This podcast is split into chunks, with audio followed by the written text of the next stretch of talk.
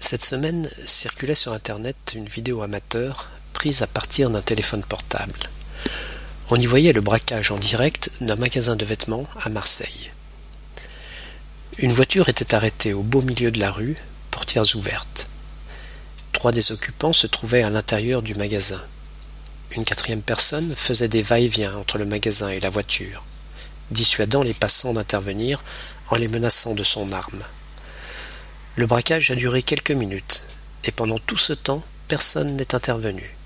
Ce qu'on peut comprendre, ne sachant pas à quel point les truands peuvent être déterminés à utiliser leurs armes.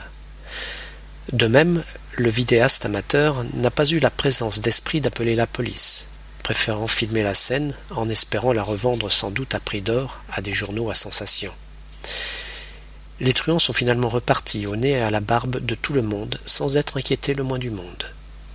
Au nez et à la barbe est un mélange de deux locutions, indiquant la proximité immédiate, sous le nez, et devant la barbe, autrement dit devant le visage. On y voit une notion d'hostilité et de volonté de narguer de la part de celui qui commet l'acte, et de la désapprobation et du dépit de la part de la victime lorsqu'elle a pu constater l'action, car celle-ci peut aussi se faire sous son nez, mais à son insu, c'est-à-dire sans qu'elle en ait connaissance. Malheureusement, ces braquages sont devenus monnaie courante de nos jours, et en particulier dans la belle ville de Marseille.